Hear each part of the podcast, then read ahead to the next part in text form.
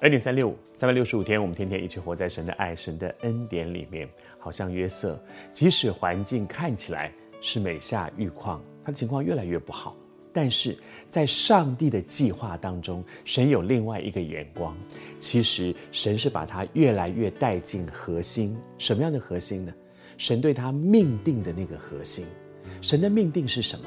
这个在巴勒斯坦的一个一个小牧童。离他而对他而言，离法老，法老是什么？是埃及。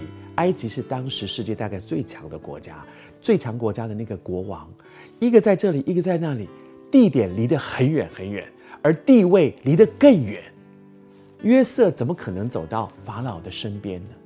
上帝用很特别的方法，我还是说，从人来看，好像他美下愈况；从神来看，却是越来越接近。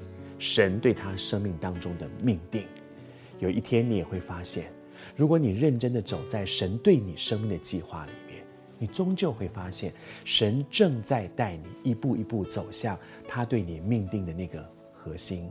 但是在这个过程里面，有的时候常常需要等候神。我们在讲，哦，昨天我们说，我发现原来。约瑟为什么要被关在那个监牢，而且是波提乏家里的那个监牢里面？因为王的犯人也会被关在那里。有一天，王身边两个很重要的大臣久正跟善长，竟然同一天得罪了王，同一天被下在监牢里，也关在和约瑟同一个地方。原来他必须要透过跟这两个人的关系，有一天这两个人中间有一个要把他带到法老的身边去。你看，好像慢慢慢慢那出戏啊，连续剧，一集一集往下演，说哦，好像慢慢知道了，大概有道理哦，哦，大概会这样发生哦。谢谢主，神是最棒的编剧，神在你的人生当中为你写一个最棒的剧本，而在这个过程里面，我们学习等候神，不要急，现在看不清楚没关系。你只要照着神的心意，每一天做神要你做的事，做讨神喜悦的事情，然后你终究会发现，神正在进行。我读给你听，他说，护卫长把这些人就交给关在监牢里的约瑟，就是久正跟善长，然后约瑟呢就伺候他们，他们有些日子在监牢里面。为什么不一进来就让他们做梦，然后约瑟就赶快为他们解梦，然后他们就不，有些日子。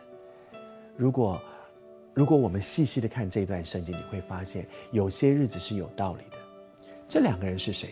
这两个人连关到监牢里面都还有人伺候，因为他们是大臣呢、圣经上明明讲说，这个护卫长就把他们交给约瑟，让约瑟伺候他们，连做犯人都是一级犯人、特等犯人。在他的眼里，约瑟是谁呀、约瑟不过是一个被派来伺候他的小囚犯，他是囚犯里面的那个享受特别待遇的人。但是谢谢主，他们需要时间，越来越认识约瑟；他们需要时间，越来越信任约瑟。神也需要在你的生命当中有时间，不是他需要时间，是你我需要时间。时候到了，神一定会做奇妙的工作，耐下心来。等候谁。